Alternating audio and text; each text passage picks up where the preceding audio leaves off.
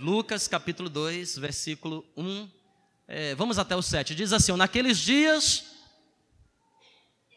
foi publicado um decreto de César Augusto convocando toda a população do império para o recenseamento. O IBGE foi startado. Este foi o primeiro recenseamento feito quando Quirino era governador da Síria. Todos iam alistar-se, cada um à sua própria cidade. José também subiu da Galiléia para a cidade de Nazaré, para a Judéia, a cidade de Davi, chamada Belém, por ser ele da casa e da família de Davi. Muito interessante, né? José é da família de Davi, por isso Jesus é o leão da tribo de Judá, a raiz de Davi. E Maria, Maria era filha de um sumo sacerdote. Maria era da tribo de Levi. José da tribo de Judá, filho de Davi, e Maria da tribo de Levi. É muito interessante isso, porque é um casamento entre o leão de Judá e o sacerdócio de Maria. Por isso Jesus em Apocalipse é o sumo sacerdote. Verso 5 diz que a fim de alistar-se com Maria, sua esposa, que você sabe, mandaram um WhatsApp no começo do culto, ela estava grávida. Estando eles ali, aconteceu de completarem-se as 40 semanas. A mulher estava lá com 40 semanas. E então, irmão, deu a luz ao seu filho primogênito. Deixou, é, aliás, enfaixou e o deitou numa manjedoura, porque não havia lugar para eles na hospedaria. Então eles saíram e foram até Belém fazer o recenseamento, porque José era daquela cidade, e a Bíblia diz que todo mundo estava fazendo isso naquele período, não havia não havia mais espaço em hospedaria nenhuma. E a Bíblia diz então que Jesus foi alocado, muito me parece, num lugar onde os animais ficam. Porque depois que Maria completou os 40 semanas, deu à luz, enfaixou o menino e colocou numa manjedoura, que é um lugar onde os animais comem, uma espécie de coxo. Vamos orar? Eu gostaria de meditar com os irmãos sobre isso. Senhor Deus, muito obrigado pelo tempo de louvor e de adoração que tivemos aqui nessa noite mas eu peço especialmente que o Senhor fale mais ainda conosco. Quando estamos cantando, nós estamos falando contigo. Quando estamos orando, estamos falando com o Senhor. Pedimos então que através da tua palavra, o Senhor fale conosco. Fala em cada coração hoje, é o que eu te peço em nome de Jesus. Amém. Amém, irmãos. De maneira bem breve, eu quero falar sobre esse tema: como serei lembrado. Como serei lembrado? Eu estava, saí daqui da assembleia, tivemos pela manhã, fomos pegar o nosso peixe para almoçar. Peixe de tudo quanto é lado, né, irmão? E eu estava meditando sobre isto, agradecendo a Deus pela boa assembleia que tivemos. E fiquei perguntando, né? Coisa interessante. Dois mil anos se passaram, pouco mais que isto, e Jesus continua sendo celebrado, lembrado. Frequentemente nós lembramos das pessoas, gostamos de dar flores para elas, depois da sua morte. Nós gostamos de homenagear as pessoas depois da morte. Colocamos nome de ruas, nome de bairros. Às vezes se constrói estátuas. E eu fiquei meditando, não conheço ninguém que foi tão homenageado no seu nascimento quanto Jesus. O tempo passou, história se concretizou, e até hoje Jesus é lembrado às vezes de maneira indireta, no Natal comercial, mas é lembrado. Não necessariamente no dia 25. Como de uns séculos para cá a gente celebra. Que dia ele nasceu? Não sei. A Bíblia não fala. Bem provável, pelos bons estudiosos, que seja abril, é bem provável. Alguns acham que janeiro. A igreja ortodoxa celebra em janeiro. Eu não sei. Nós celebramos aqui no Ocidente no dia 25. Aliás, é a data mais celebrada em todo o planeta. Jesus é lembrado mesmo muito tempo depois. E eu fiquei perguntando e meditando ali, enquanto dirigia, sobre esse tema, Senhor, que história nós estamos construindo? Quando terminar os nossos dias, como nós seremos lembrados? Será que terão boas lembranças de nós? Será que as lembranças que nós vamos deixar ao longo da nossa vida são positivas ou são lembranças negativas? Nós às vezes não paramos para poder pensar sobre isso, mas nós estamos escrevendo uma história. E um dia todos nós, um dia todos nós chegaremos ao fim da nossa história. Como é que nós seremos lembrados? Às vezes nós estamos num trabalho, adquirimos um emprego, às vezes nós abandonamos aquela profissão, seguimos outra, mas como é que nós seremos lembrados quando nós desempenhávamos aquele papel? Eu já morei em três cidades na minha vida, em três regiões: Nordeste, Sudeste, agora aqui no Norte. Como é que eu serei lembrado? Se eu voltar para minha terra natal, que as pessoas terão de contar sobre mim? Como você é lembrado pelos seus familiares? Quando os teus amigos mais próximos estão ao teu redor, que marca eles lembram de você? Quando chegarmos ao fim dos nossos dias, e lá na nossa lápide escreverem o nosso nome, ou no dia do nosso velório, alguém pegar o microfone e quiser falar alguma coisa, como nós seremos lembrados? Isso é uma coisa muito importante, porque dois mil anos se passaram e Jesus ainda é lembrado, festejado,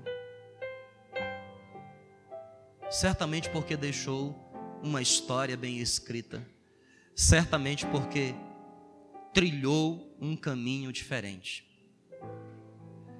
A maneira como estamos escrevendo a nossa história depende de algumas coisas. E eu quero meditar sobre isso aqui. Primeiro, como nós seremos lembrados, depende da maneira como nós encaramos as nossas origens. Depende do que, igreja? Da maneira como encaramos o que? De onde viemos. Olha que coisa interessante diz o versículo 7 do capítulo 2 que nós lemos agora há pouco. Primeiro, o verso diz que era época de recenseamento, época de muita perseguição, porque os profetas do Antigo Testamento já haviam declarado que um novo rei iria nascer. Então Herodes, o grande, o imperador César Augusto, estava preocupado com aquilo. E por isso pediu um recenseamento. E se você continuar avançando no texto, você vai perceber que logo depois da morte de Jesus, o governador manda matar todas as crianças, porque ele não queria um novo rei. Tinha medo daquela profecia. Uma vez que os romanos dominavam os judeus naquele período. Mas Jesus nunca teve problema com as suas origens. Nasceu num tempo de extrema perseguição. Qual é o contexto do seu nascimento? Um contexto de rejeição. Por que rejeição?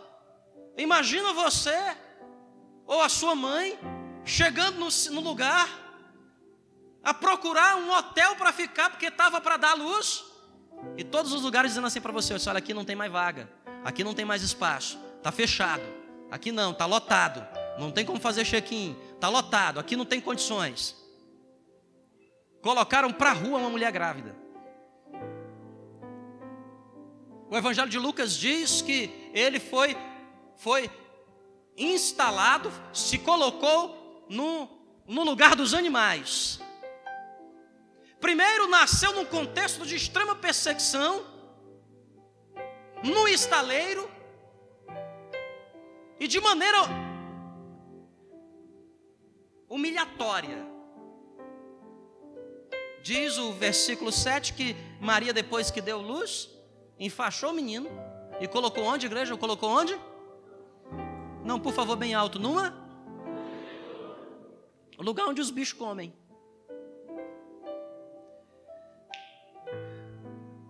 Se você quer ser bem lembrado, se você quer escrever uma história positiva com a sua vida, a primeira coisa que nós precisamos, irmãos, é ter um encontro pessoal com as nossas origens.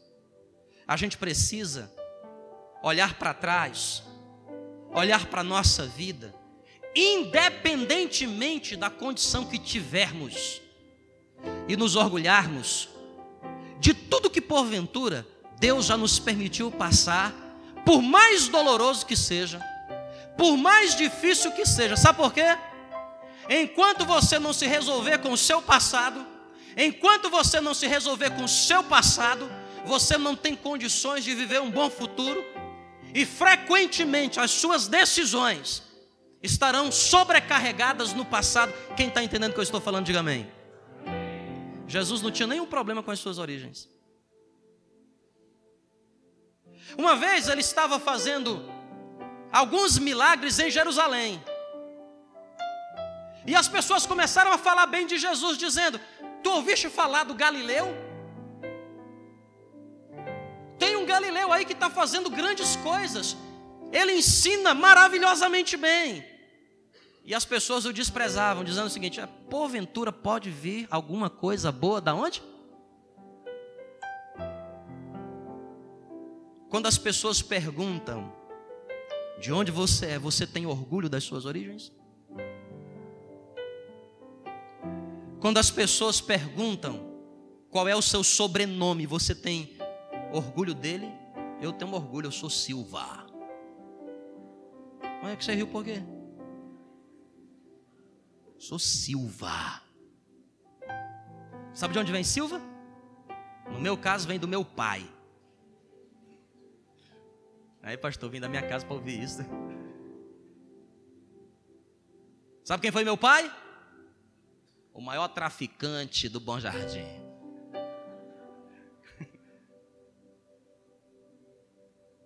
Sabe como ele morreu? Nove Mas quando alguém pergunta qual é o nome da sua mãe, eu falo Lúcia Nogueira da Silva. E o nome do seu pai? Francisco Chico o Gomes da Silva. Muitas vezes, irmãos, nós fugimos das nossas origens. Morei algum tempo no Sudeste, numa cidade muito rica e de certa forma preconceituosa. E muitos nordestinos naquele lugar, muitos, E eu me lembro que alguns deles tinham vergonha. Ei, menino, quando crescer vai para São Paulo. E as pessoas perguntam: e aí, de onde você é? O cara inventava até um outro sotaque. para não falar que eu era de Natal. Ou de Recife. Eu dizia: eu sou, do Ceará. Pertinho de Maranguape. Sabe o que eu estou querendo dizer aqui para você? Vocês estão entendendo? Quem está entendendo, diga amém. Ei, não importa o que você fez, não importa de onde você veio, não importa a maneira como você nasceu. Jesus é lembrado porque Ele era uma pessoa bem resolvida. Às vezes nós não estamos construindo uma boa história porque nós temos problemas de resolução. Enquanto você não se resolve consigo, você não consegue se resolver com ninguém. Enquanto você não tem um encontro pessoal contigo, com as tuas origens, orgulho de quem você é, independentemente. Às vezes você não nasceu num berço de ouro. E às vezes você reclama, ai, minha vida é tão difícil. É difícil porque eu, se eu tivesse nascido num berço de ouro, tinha vendido o berço. Jesus nasceu na manjedoura, irmão. Hã? Nasceu na manjedoura. Sabe por quê? Quem está aqui, diga amém. Não importa o lugar, não importa como, não importa a rejeição. O importante é o que Deus quer escrever através da tua vida. Então você precisa ter um encontro pessoal consigo.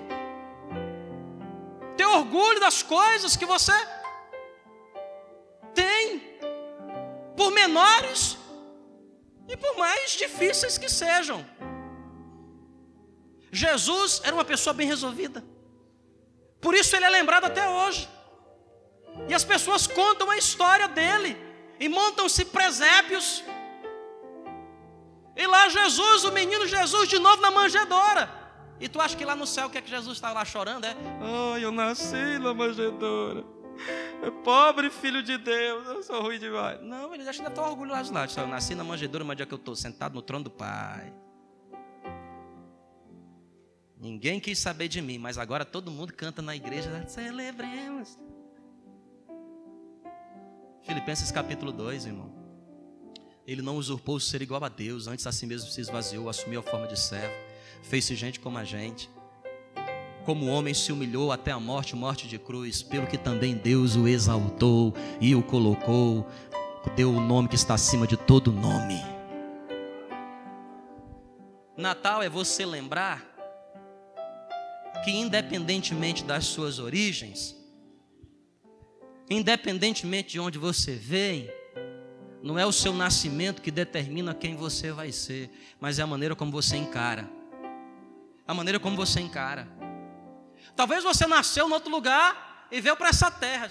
Essa terra aqui, essa boa. Oh, Roraima. Esse sol de Roraima. Mas foi aqui que Deus te colocou, irmão. É aqui. Você tem que olhar para trás se esquecer do que viveu e agora se apaixonar pelo que Deus está dando. Não, pastor, mas aqui é muito quente. A central é muito cara. Resolva-se na vida, filho. E quando a gente não está resolvido com a gente, a gente não consegue se resolver com ninguém. Quem está entendendo, diga amém. Ó, deu até um, um rimou, né? Segunda coisa. Como eu serei lembrado depende das minhas decisões. Lucas capítulo 22, versículo 27. Lucas capítulo 22, verso 27. Olha que coisa interessante. Pois qual é o maior? Quem está à mesa ou quem serve? Porventura não é quem está à mesa? Olha o que Jesus está falando. Ele está dizendo o seguinte, gente tem dois grupos de pessoas. No mundo, o mundo inteiro, 7 bilhões de habitantes, pode ser dividido em dois grupos: os que estão sentados na mesa e os que servem a mesa. Os que estão sentados na mesa e os que estão servindo as mesas. E Jesus faz uma comparação: quem é o maior? Não é porventura quem está na mesa? Não é porventura aquele que senta na mesa e diz: Menu, por favor, menu. O que é que tem de entrada aqui? Opa, rápido. Quem é o maior? Quem está sentado na mesa. Aí Jesus diz: Mas no meio de vós eu sou como quem o que? Serve. Como você será lembrado depende das suas escolhas diariamente. Quais têm sido as suas escolhas? Ao longo da sua vida. É bem verdade, ficar na mesa é mais gostoso. É bem verdade ficar na mesa e ser servido, como é bom demais, irmão. Traz para mim, leva para mim, limpa aqui, traz aqui a conta para ele. É bom demais estar na mesa. Mas Jesus disse o seguinte, ó, você precisa entender que o maior não é quem senta na mesa, o maior é quem serve a mesa. Como você será lembrado no seu trabalho? Você é lembrado como aquele que sempre está sentado na mesa e vem a nós o vosso reino? Ou você é lembrado como aquela pessoa que tem prazer em servir? Como você será lembrado nessa faculdade que você está fazendo? Como aquele que tem capacidade e desejo de ajudar os outros? Ou como soberbo que malemar faz para si e não compartilha nada com ninguém? Como você será lembrado na igreja que você frequenta? Você é lembrado na igreja como que você frequenta como? Como aquela pessoa que está sempre servindo, que está procurando sempre uma oportunidade para servir, que tem sempre a, mãe, a mão erguida dizendo o seguinte: olha, pode contar comigo, eu estou aqui à disposição. Pode contar comigo, eu quero servir. Ou você é lembrado como aquelas pessoas que sentam-se para ser servida. É bem verdade que sentar é bom demais. Mas enquanto você escolher ficar sentado, não lembrarão de você. Lembram de Jesus, porque o Filho de Deus não só teve um encontro pessoal consigo, se resolveu, mas também porque ele, ele escolheu. Ele escolheu servir. Ele disse: Eu não vim para ser servido, eu vim para servir e dar a minha vida em favor dos outros. Como que você é lembrado, amigão? Na sua família. Maridão, como é que você é lembrado dentro de casa? Como homem que serve ou você é o rei da cocada preta que senta lá no controle remoto, tem três, quatro? Menino, pega ali para mim. Como é que você é lembrada? irmãzinha de Jesus? Quando você e os seus filhos têm um encontro pessoal, como é que os seus filhos lembram de você? Uma mulher que sacrificou os filhos, ou alguém que sacrificou a si em prol dos filhos, olha, isso vai fazer diferença na adolescência dele. Jesus é lembrado até hoje porque ele optou servir. Ele abriu mão de ser senhor para ser servo. Ele abriu mão de ser senhor para ser um servo. E por que Jesus é sempre lembrado? Eu escrevi aqui uma última coisa. Capítulo 23, versículo 34. Capítulo 23, verso 34.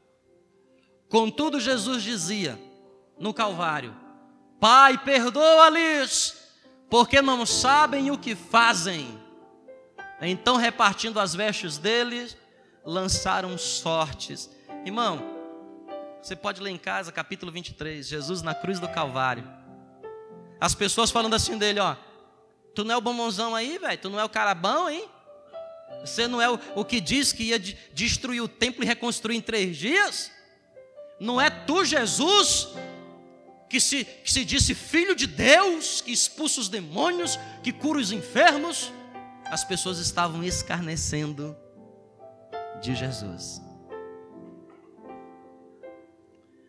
Como você será lembrado, dependerá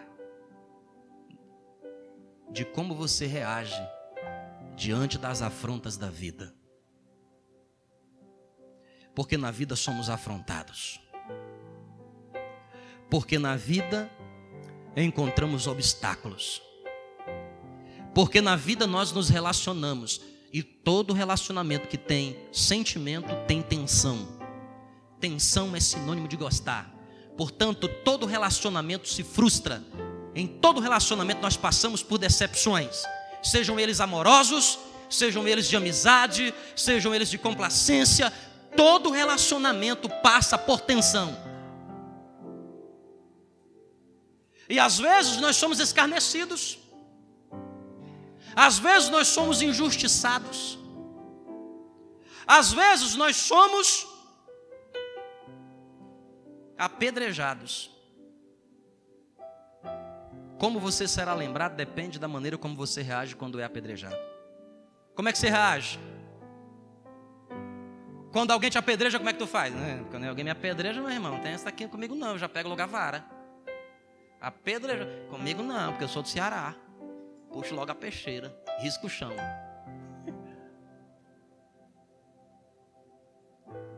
Como que você reage quando você está por baixo, as pessoas te apedrejando? Pá, pá. Olha o que Jesus nos ensina. Pai, perdoa-lhes porque não sabem o que fazem. Sabe por que Jesus é lembrado? Não é porque nas igrejas se faz musical. Não é porque no shopping o coral vai e canta. Jesus não é lembrado porque nessa época o empresário quer vender mais. Jesus não é lembrado que a gente gosta de comprar um presentinho para o outro. Jesus não é lembrado porque é a época de trocar de sapato.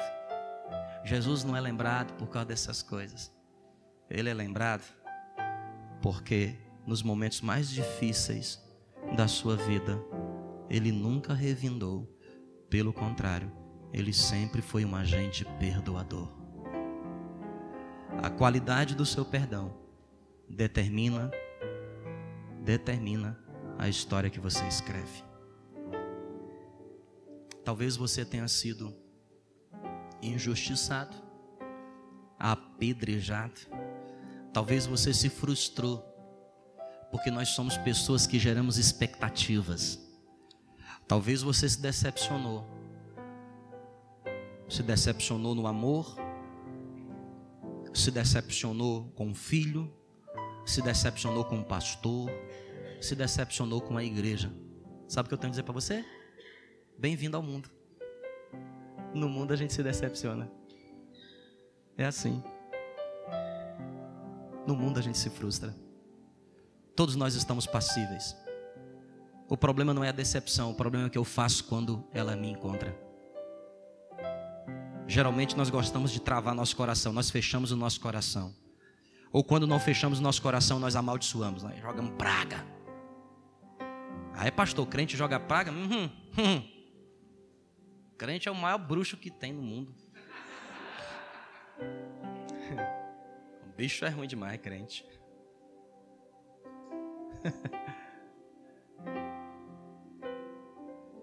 Mas Jesus optou por perdoar.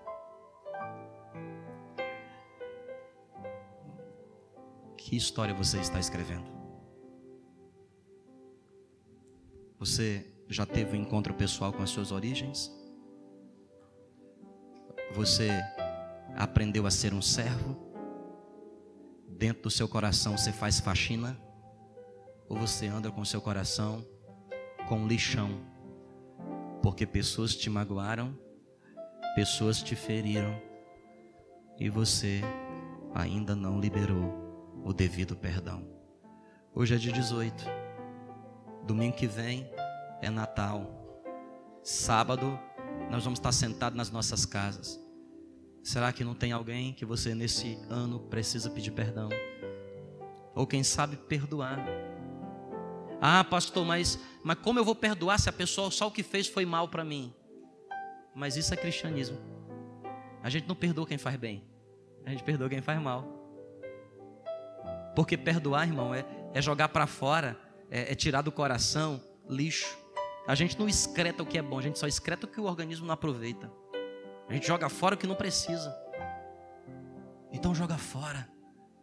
Para que nesse fim de semana que se aproxime, se aproxima, você possa em casa, entre os irmãos, no teu trabalho, celebrar. Celebrar e dizer: "Ei, Jesus me alcançou e agora eu sou uma nova pessoa. E eu quero viver com meu coração protegido, livre, leve e solto, para que não eu seja lembrado, mas simplesmente para que eu possa viver. Porque quem não perdoa não vive. Quem não perdoa está preso sem saber que está preso. Eu quero convidar você para ficar de pé aqui em nome de Jesus.